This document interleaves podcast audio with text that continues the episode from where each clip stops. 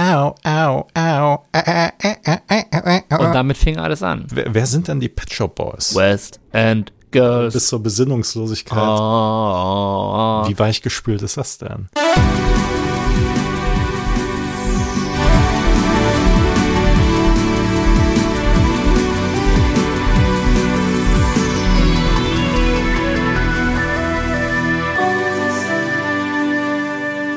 Boys of Summer ist zurück mit Folge 25 und dieses Jahr das erste Mal mit wem? Alex, sag's. mit den Pet Shop Boys. Nein, mit mir. Ja, mit dir. Hör Du mal. bist zurück. ich bin zurück, äh, wohlgebräunt und Die Cocktails, die haben geschmeckt. ja, auf jeden Fall. Nein, ich war so angetan von äh, deinem Prinzip, mal einem ganzen Song eine ganze Folge zu widmen. Und äh, jetzt sitzen wir hier und äh, machen das einfach nochmal. Worüber sprechen wir? Wir sprechen über den Song, der ebenfalls für Best New Artist in a Video bei den 1986er MTV Video Music Awards äh, nominiert war, aber gegen Take On Me von Aha verloren hat. Oh, oh, oh, Hör mal, ja. wir sprechen über West End Girls von den Pet Shop Boys. Das heißt, wir sprechen eigentlich über einen Loser-Song. Ähm, das kann man so sehen und ich finde, im Vorgespräch kamen mir auch bei dir schon so gewisse, äh, ge gewisse Notwendigkeiten, sich davon zu distanzieren, dass man ja eigentlich kein Fan sei. Nein, nein, ich glaube nicht. Also äh, da habe ich vielleicht nur noch mal darauf hingewiesen, dass ich nicht der größte Pet Shop Boys Experte Expert, seit 1985 bin. Aber Fan. Aber du, du hast mich natürlich äh, auf den richtigen Zug gesetzt, beziehungsweise auf äh, die richtige Fährte gelockt, dass natürlich die Pet Shop Boys eigentlich großartig sind.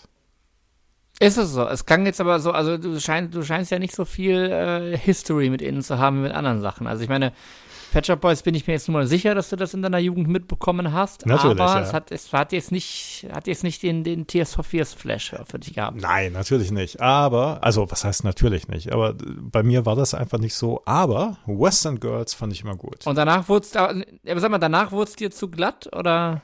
Ja, ja, ja, so kann man es schon sagen, genau. So ein bisschen zu glatt, genau.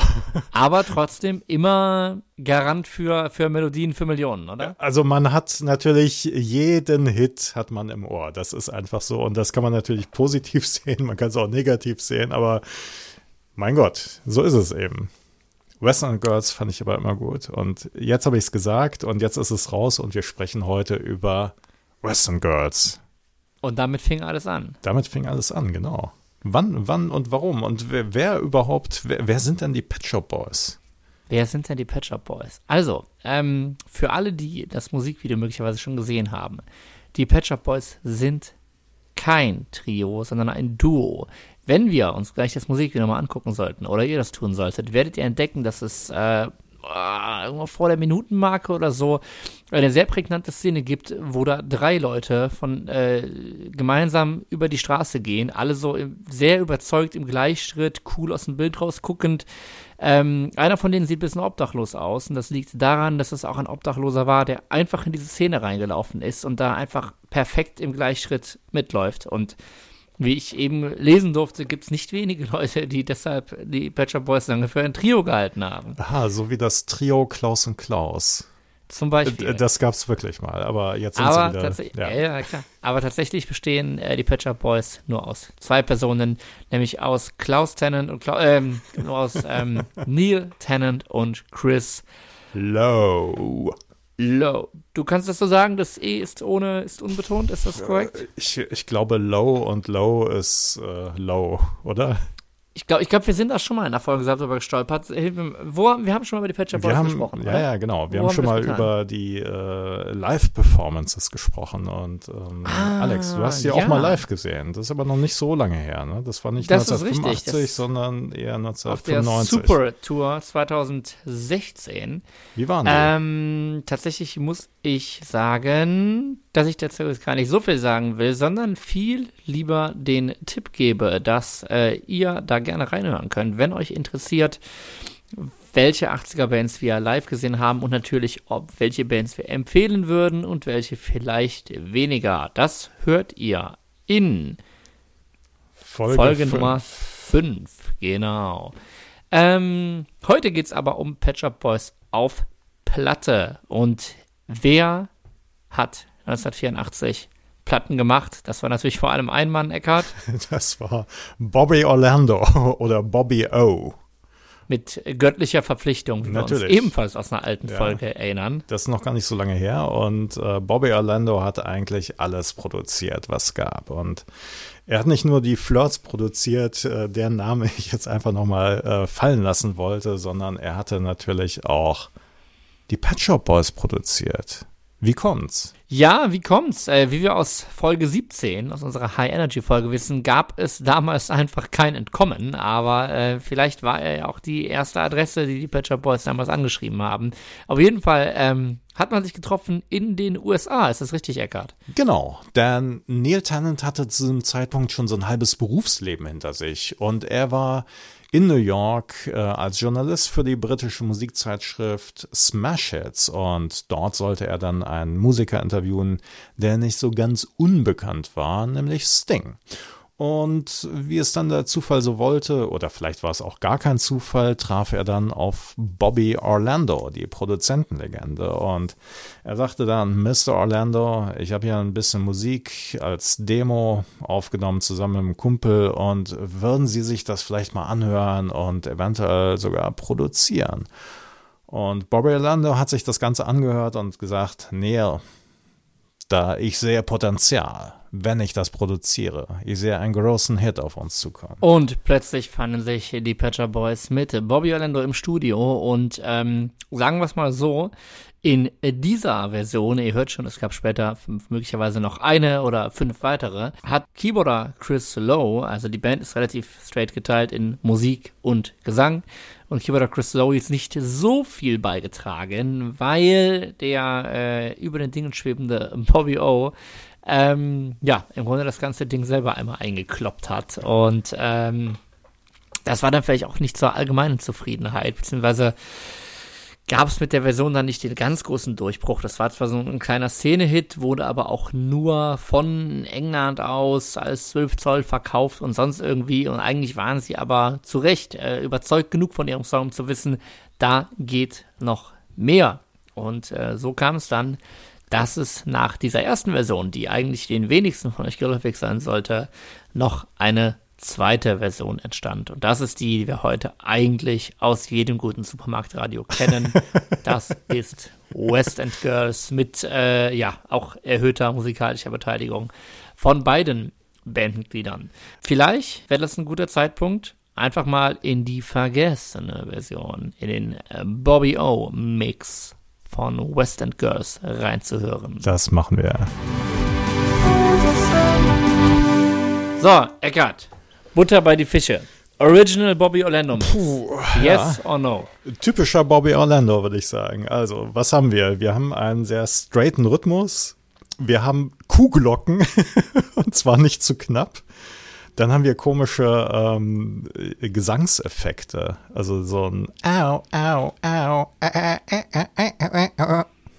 Habe ich schön gemacht. Ja, ne? Die, äh, schön hast du es definitiv gemacht. Ist jetzt ein bisschen hart, aber es klingt eigentlich so ein, wenn ich mir jetzt vorstelle, heute würden das jemand als Remix abliefern. Es klingt halt ein bisschen wie eine Parodie, oder? Tja, Tja, tja. Oder findest du das zu hart? Äh, äh, es ist irgendwie nicht zeitlos, würde ich sagen. Oder, oder sagen wir, es ist nicht so gut gealtert. Ja? Genau, also wir haben das ja öfter ja, schon gesagt. Äh, sorry.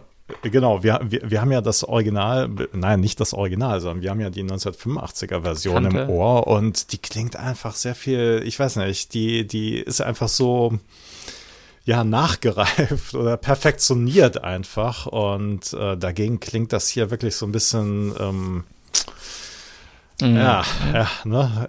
Schon. Antiquiert. Ja. Die, die, die, also das ist wirklich die Sache, wir haben es hier oft genug im Podcast erwähnt, äh, dass wir uns ja eigentlich so daran schätzen, dass der Sound der 80er zeitlos ist. Und hier ist halt wirklich schon der erste Snare-Sound, sagt dir, okay, das ist nicht zeitlos. Ich finde es halt, ich finde es so ambivalent. Also es ist wirklich so over the top. Einmal diese, diese also ich weiß nicht, jeder kennt das, wenn, wenn man ein einfaches Keyboard am Start hat und dann kommt äh, dieser eine Typ rein und macht halt die Percussion-Dinger an und lustig oder diese zweite Percussion Bank, wo nur so lustige Hu, Ha, Hi Rufe und so drauf sind. Und äh, als, als ob man das einmal durchspielt. Also es kommt dieses, dieses zerbrechende Glasgeräusch mehrfach vor und es ist halt so, oh, das machen die nicht wirklich. Ja, und diese Handclappings, ähm, genau. Du hast die Kuhglocke, die Handclappings dann, ne, also die ganze Zeit so. Ja, ganz genau. Diese Kuhglocke, die auch wirklich, also das, das ist ja nicht, das ist ja ein, ein, ein eigener Percussion-Sound. Das ist ja, es, es heißt halt irgendwie Kuhglocke, aber sonst auch nix. Gleichzeitig hat man aber diese, äh, wie ich jetzt mal denke, ebenfalls sehr synthetisierten Ah-Sounds. Äh, auch, auch, auch irgendwie sehr, sehr flach produziert, wo ich manchmal nicht weiß, ist das jetzt MIDI oder ist das ein Effekt, aber ich glaube, mhm. das sind doch einfach auch so, so Presets. Und das in Verbindung mit diesem, ich spiele die gesamte Percussion-Palette am 20-Euro-Keyboard durch, hat dann für mich manchmal auch so wieder diese Blue Monday New Order Vibes irgendwie, wo das am Anfang auch so ist. Oh, ähm, wo ich das eigentlich ganz cool und kultig finde, aber das Problem ist halt wirklich, man kann natürlich auch nicht vorurteilsfrei rangehen, weil wir irgendwie die Version, wir kennen den Gesang, der darüber liegt oder so und man denkt so, was passiert denn da im Hintergrund, ne? Und ähm, ja, also das, das ist jetzt so meiner Meinung nach der Sound der 80er, der nicht gut gealtert ist. Und da ist es ihnen dann später doch noch ein bisschen. Also ich finde es super interessant, aber es ist ihnen später auf jeden Fall noch mal besser gelungen, das ganze Ding zeitlos zu machen. Ähm, denn es hat ja auch eine ganz besondere Stimmung, würde ich sagen. Mm, ja, genau. Ähm wenn du mit Musikern sprichst, dann ist ja häufig so, dass sie dann sagen so, ja, äh, der Song, wie du ihn kennst, der ist aber nicht perfekt, der, der ist nicht fertig, sondern es geht natürlich immer noch irgendwie eine Veränderung. Und ähm, das ist ja auch ganz klar, weil ähm, von der ersten Idee bis zu dem Zeitpunkt, wo die Band ins Studio geht, das ist natürlich schon so ein Entwicklungsschritt. Und ähm, dann kommt die Plattenfirma an und sagt, okay, wir haben eine Deadline, äh, wir brauchen bis dann und dann das Material und irgendwann ist natürlich auch das Geld für, für das Studio alle. Das heißt, dann muss die Band irgendwas abliefern. Aber es geht auch immer noch besser oder anders. Ne? Also ein beliebter Spruch an den Produzenten ist, ja, ähm, kannst du das nicht noch so ein bisschen geiler machen? Ne? Also da geht es dann wirklich nur noch so um Nuancen vielleicht. Manchmal ist es auch ein bisschen mehr. Und ähm, da ist natürlich auch noch die, die andere Sache, dass Bobby Orlando natürlich schon sehr straight produziert hat. Also er hat natürlich seine Sounds gehabt, die hörst du eigentlich immer raus und was er aufgenommen hat, das hörst du auch. Und bei vielen 80er-Produktionen ist es halt so, dass das äh, sehr viel auch sehr unterschwellig äh, funktioniert. Das heißt also, es gibt Tonspuren, die sind da, aber die nimmt man eher so beiläufig wahr, als dass man sie genau hört. Und ähm, wie gesagt, das ist bei Bobby Orlando nicht so und der hat halt eine straighte Tanznummer draus gemacht und da haben sich die, die Pet Shop Boys wahrscheinlich gesagt so, ja, ist schon geil, aber ähm, geht vielleicht noch ein bisschen anders. Also ich kann verstehen, dass das damals auf der Tanzfläche wahrscheinlich sogar äh, funktioniert hat, aber es geht vielmehr um, um diese Atmo, die sie vermitteln wollen und damit müssen wir uns wahrscheinlich gleich mal ein bisschen Richtung Text bewegen.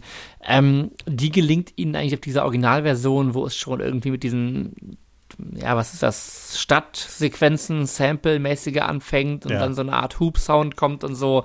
Und natürlich dieses ganz große, ähm, dieser Wechsel von, ich habe nachgeguckt, von D auf E übers Dis, dum, dum, dum, dum, dum. Okay. Das ist, also, ne, das, das ist halt, glaube ich, dass du sagst, jeder Patch Up Song, jede Patch Up Boys Song. Lass Ketchup. Du sagst, jede Patch Up Boys Single bleibt irgendwie im Kopf und ich würde sagen, das ist so eigentlich eins klar, ne? Es ist ja auch dieses, worüber später West and Girls gesungen wird. Das, das ist hier das prägnante Ding. Eckart, der Text. Der Text, ja. West and Girls, East and Boys. Äh, ja, ich meine, wie, wie ist der Text äh, gehalten? Also er ist ja sehr assoziativ gehalten. Nicht? Also er ist jetzt kein Text, der sagt irgendwie, okay, es geht darum und darum und darum, sondern es ist halt so, man kriegt so Junge trifft Mädchen, verliebt sich und ja, so ist es nicht, genau. Ja, man kriegt eher so ähm, Sequenzen oder so, so Szenen an den Kopf geworfen und muss sich dann halt sein eigenes Bild zusammensetzen. Aber im Grunde genommen, Neil Tennant hat das später halt äh, nochmal verdeutlicht, worum es geht. Also es geht eigentlich um East End Boys und das East, der oder das East End. Das East End in London ist eher so der, der ja, roughe Teil. Ja, und der West End Part von London, das ist eher der schicke Teil. Und die East End Boys, das sind dann natürlich die, die harten Typen, die so ein bisschen schicker werden. Oder die einfach auf der Suche nach einem etwas gehobeneren Date in der schickeren Seite Londons landen. Genau. Ähm, wie gesagt, eigentlich wird ja mit, ja, eigentlich wird ja relativ schnell diese Grundproblematik oder ich meine, der Refrain zieht es ja auch auseinander, ne? West End Girls, East End Boys und äh, irgendwie dieses eine Unterscheidung vorherrscht oder so und dann mit dem Hintergrundwissen, das du uns gerade präsentiert hast, kann man sich da soweit schon was ähm, draus zusammenreimen. Das Besondere sind aber ja eigentlich die Strophen. Und zwar sowohl in der Form, wie sie vorgetragen werden, als auch im, wie du schon gesagt hast, sehr, ja, das assoziativen Assoziativ Inhalt. Assoziativ ja. oder szenisch oder wie auch immer, ja, genau. Also, sagen wir es mal ganz frei heraus, ähm, Western Girls ist inspiriert vom Hip-Hop, vom Rap. In den Strophen versucht Neil Tennant sich als Rapper und ich sage bewusst versucht, weil auch da ich mich an eine suffisante Bemerkung deinerseits in der Vorbereitung eben erinnern glaube. Wirklich wahr. Äh, soll ich ungefähr gesagt haben, dass Neil Tennant nicht so ein richtig guter Rapper ist? Aber ähm, das finde ich auch total spannend eigentlich. Also als ich das Lied zum ersten Mal gehört habe und die äh, nächsten 30 Jahre danach, ich wäre ja nie drauf gekommen, dass er rappen möchte. Ja, aber es, es ja, äh, weiß ich nicht, keine Ahnung. Das, das äh, wäre für mich jetzt einfach nur so eine, ähm, also ich habe das einfach so hingenommen, dass es so ist, ja, dass, ja. dass er einfach ja. so singt, wie er singt, dass es halt eher so ein Sprechgesang ist. Aber ich hätte das nie als Rap oder so aufgefasst. Aber er orientiert sich äh, nach eigener Aussage, beziehungsweise ähm, es ist soweit verbirgt, er orientiert sich an Grandmaster Flash and the Furious Five und wahrscheinlich featuring Mel Mel The Message. Und das ist ja einer der originären Rap- oder Hip-Hop-Songs überhaupt. Entsprechend äh, jungfräulich, sage ich mal, klingen natürlich dann vielleicht auch sein Rap-Gehversuch. Also du hast recht, ich habe mir da so direkt auch nichts bei gedacht, aber wenn ich jetzt drüber nachdenke es, oder es mit äh, anderen Patcher Boys Songs vergleiche, nicht, dass ich mich ursprünglich auf den falschen Song für diese Folge vorbereitet hätte und wir das eben erst gemerkt haben, ähm, merke ich ja schon, dass dieser Gesangsstil bei ihm jetzt eigentlich nicht öfter vorkommt. Okay. So, ne? Also, dass da vielleicht schon, und das in so einem gerade sehr, sehr rhythmischen Song, wenn ich jetzt auch so an die Bassläufe in der Strophe denke und so, klar, bietet sich natürlich an. Du hast nicht so diese, ähm,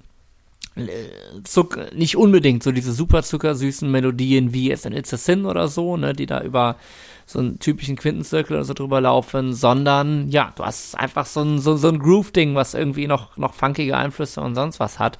Und darüber, ähm, ja, zitiert oder rappt Neil Tennant dann eben seine Strophen. Und da muss man ganz einfach sagen, das ähm, passt dann auch in dieses in dieses atmosphärische, urbane City-Flair, über das wir gerade sprachen. Wenn das richtig verbirgt ist, dann war es tatsächlich auch Bobby Orlando, der sehr darauf hingewirkt hat, dass äh, das ist halt so, so eine Art Rap-Song wird. Insofern ist es natürlich spannend, sich dann nochmal anzugucken, wie sich so ein Song entwickelt oder beziehungsweise es ist einfach total spannend, ähm, so diese einzelnen Stufen quasi nachzuverfolgen, was da noch hinzugefügt wurde, bis offensichtlich die Pet Shop Boys mit ihrem Song, es ist natürlich ihr Song, aber mit dem dann letzten Endes komplett zufrieden waren.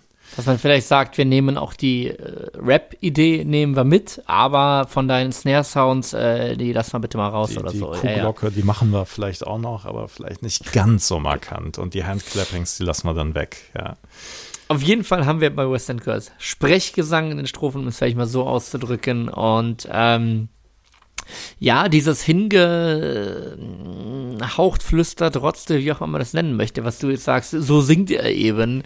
Ähm, passt dann eigentlich auch ganz gut in dieses filmische, in, die, in dieses, dieses atmosphärisch-urbane Flair, von dem wir jetzt eben schon gesprochen haben. Und äh, entsprechend inkonkret ist der Text eigentlich auch gehalten. Es fängt halt irgendwie mit einer mit der direkten Krimi-Sequenz an. Sometimes you're better off dead. There's a gun in your hand, it's pointing at your head. Also sehr, sehr bedrohlich eigentlich, aber es ist jetzt nun wirklich nicht so, als ob diese ähm, als ob diese Situation sich später auflösen äh, würde. Im Gegenteil, wir haben too many shadows and whispering voices, ja, also zu viele Schatten, flüsternde Stimmen und es ist alles, äh, ähm, ne, ich, ich nehme mal an, es geht ein bisschen in die Richtung des East End Boy Alltags, vielleicht ohne allzu, allzu große Zukunftsperspektiven. Wir haben in der dritten Strophe die Zeile, we've got no future, we've got no past. Und ähm, klar, dieses ganze straßenmäßige, sage ich mal, spielt natürlich dann auch noch mehr in diese ganze Hip-Hop-Ecke mit rein. Und, oder in dieses, in dieses frühe Hip-Hop-Selbstverständnis. Und insofern verstehe ich da die Verknüpfung von Gesangsstil und Text teilweise schon. Und da muss man jetzt eben nochmal sagen, was sie da in der Originalversion halt wirklich noch mehr rausgeputzt haben, ne, wirklich noch mehr dichte Synthpads, die das Ganze noch so ein bisschen, ja, mystischer schweben lassen. Ich kann jetzt da, man kann jetzt da viel drumherum, äh, drumherum reden, bevor das Ganze letzten Endes in so einem Trompeten-Solo mündet. Genau, ich würde mal sagen, wir hören jetzt, wir haben jetzt so viel schon gehört, wir hören einfach nochmal rein in die Version, die wir wahrscheinlich alle kennen. Pet Shop Boys, West End Girls, 1985 bei uns in der Spotify-Playlist. So, das war die Version, die wir alle kennen. Und ähm, was lieben. Lieben. So. Ah, okay, natürlich. Und wa was fällt auf? Warum lieben wir diese Version? Also ich finde einmal, ähm, das erste, was mir aufgefallen ist, ist, dass äh, Neil Tennant tatsächlich ähm, diesen Wechsel aus der Strophe in den Refrain sehr viel besser hinbekommen hat. Also ähm, ich finde es hier einfach in dieser Version sehr viel geschmeidiger. Er singt den Refrain sehr viel, also ich würde sagen, besser einfach. Ähm, Alex, du, du nix einfach nur. Ich, ich überlege gerade generell, ich finde ich find schon, also das fand ich jetzt auch bei Take On Me in der letzten Folge so, diese Aufteilung der Parts, aber man ist da halt einfach komplett geprägt von welche Version kennt man, aber ja. ähm, auch bei Take On Me wirkte das schon so, ich schneide jetzt irgendwie die Bridge ab und klebe die vorne hin und man denkt so, hä, das ist doch, das ist doch falsch, so geht das doch gar nicht. Und dass man das ursprünglich mal so hatte und jetzt denkt man so, ja, das ist ein Übergang von Strophe in Refrain, der fühlt sich doch echt ja. und natürlich an und das ist halt so, keine Ahnung. Ich, ich ne, überlege gerade, wie Leute ja, reagieren, wenn wir, wenn wir die, nur die Bobby O-Version kennen würden und plötzlich diese neue hören ja. würden. Wie, wie ging es einem, einem, einem, einem Clubgänger 1984, der darauf den Sommer seines Lebens getanzt hat und ein Jahr später erscheint diese Radio-Mix und denkt sich, was für ein Scheiß. Was für ein Scheiß, ja genau. Wie weichgespült ist das denn? Ganz interessant, du, du hast ja schon angesprochen, the Traffic Noises, ne? also the, the äh, Geräusche von der Straße, von einer belebten Straße in London, äh, aufgenommen mit einem professionellen Sony Walkman. Ich meine, das kann man sich heute gar nicht mehr vorstellen. Heute würdest du mit deinem Mobiltelefon irgendwie auf die Straße gehen, einmal auf Aufnahme drücken und schon hättest du das. Damals brauchte man einen professionellen Sony Walkman, mit dem man aufnehmen Aber kann. Aber diese Betonung auf professionell ist jetzt schon, also das unterscheidet sich jetzt vom, vom, vom. Ja, natürlich, klar. Also es gab vielleicht auch so Walkman mit so einem Mikrofon drin, aber ich, ich weiß nicht. Also nee, ich habe es jetzt auch nicht im Kopf, dass sie das hätten, ja. Also ich denke mal, da, da, dafür musste man schon richtig Geld auf den Tisch legen. Und du würdest sagen, diese Sounds sind jetzt authentischer als die zerbrechenden Gläser in der Bobby O-Version. die haben es ja auch angetan. Nicht? Zerbrechen, Auf jeden wobei Fall. die zerbrechenden Gläser natürlich auch zum Text wiederum passen, aber gut. Apropos Zerbrechen, äh, haben wir vielleicht auch noch was zum Thema Verbrechen. Und ähm, zwar ist äh, Westland Girls einer der Songs, der äh, sehr prominent im Spiel Grand Theft Auto GTA 5 äh, gefeatured wurde. Das du auch immer spielst oder gespielt hast. Oh, nee, also ich, ich habe gar so nichts Fan. gespielt, aber ich muss, ich, ich spiele ja gar nicht, aber ich muss gestehen, dass ich mal irgendwann, ah, das war bestimmt nicht GTA 5, irgendwo bei irgendeinem Kumpel mal GTA mit irgendwie, ach guck mal, ich kann jetzt hier jedem Typen das Auto klauen und so äh, GTA 1987, oder? Oh, nee, nicht ganz, aber ich weiß nicht, wann das ist. Aber es ist tatsächlich so, dass das weiß ich schon, immer wenn auch spekuliert wird, ah, kommt ein neues GTA, sonst irgendwas. Ähm, dass da immer schon viel die Rede von jeweiligen Playlists war. Also wie gesagt, ne, es geht bekanntlich um Autos klauen und äh, die Autos haben eigene Radiosender, an denen du dich auch äh, frei bedienen kannst. Und das ist irgendwie schon immer so ein Ding. Und ich schätze auch mal, dass äh, so eine, äh, ja, ich will nicht sagen eine ganze Generation, aber nicht wenige Leute da auch musikalische Bildung mit rausnehmen. Ähm, das heißt also, äh, je nachdem, welches Auto du klaust, hast du gute Musik oder weniger gute Musik, die du mitklaust oder wie? Nee, ich glaube, du kannst das? schon durch alle Radiostationen so durchsetzen, so. wenn ich nicht ganz blöd Na bin, glaube ich. Ja, ja, doch.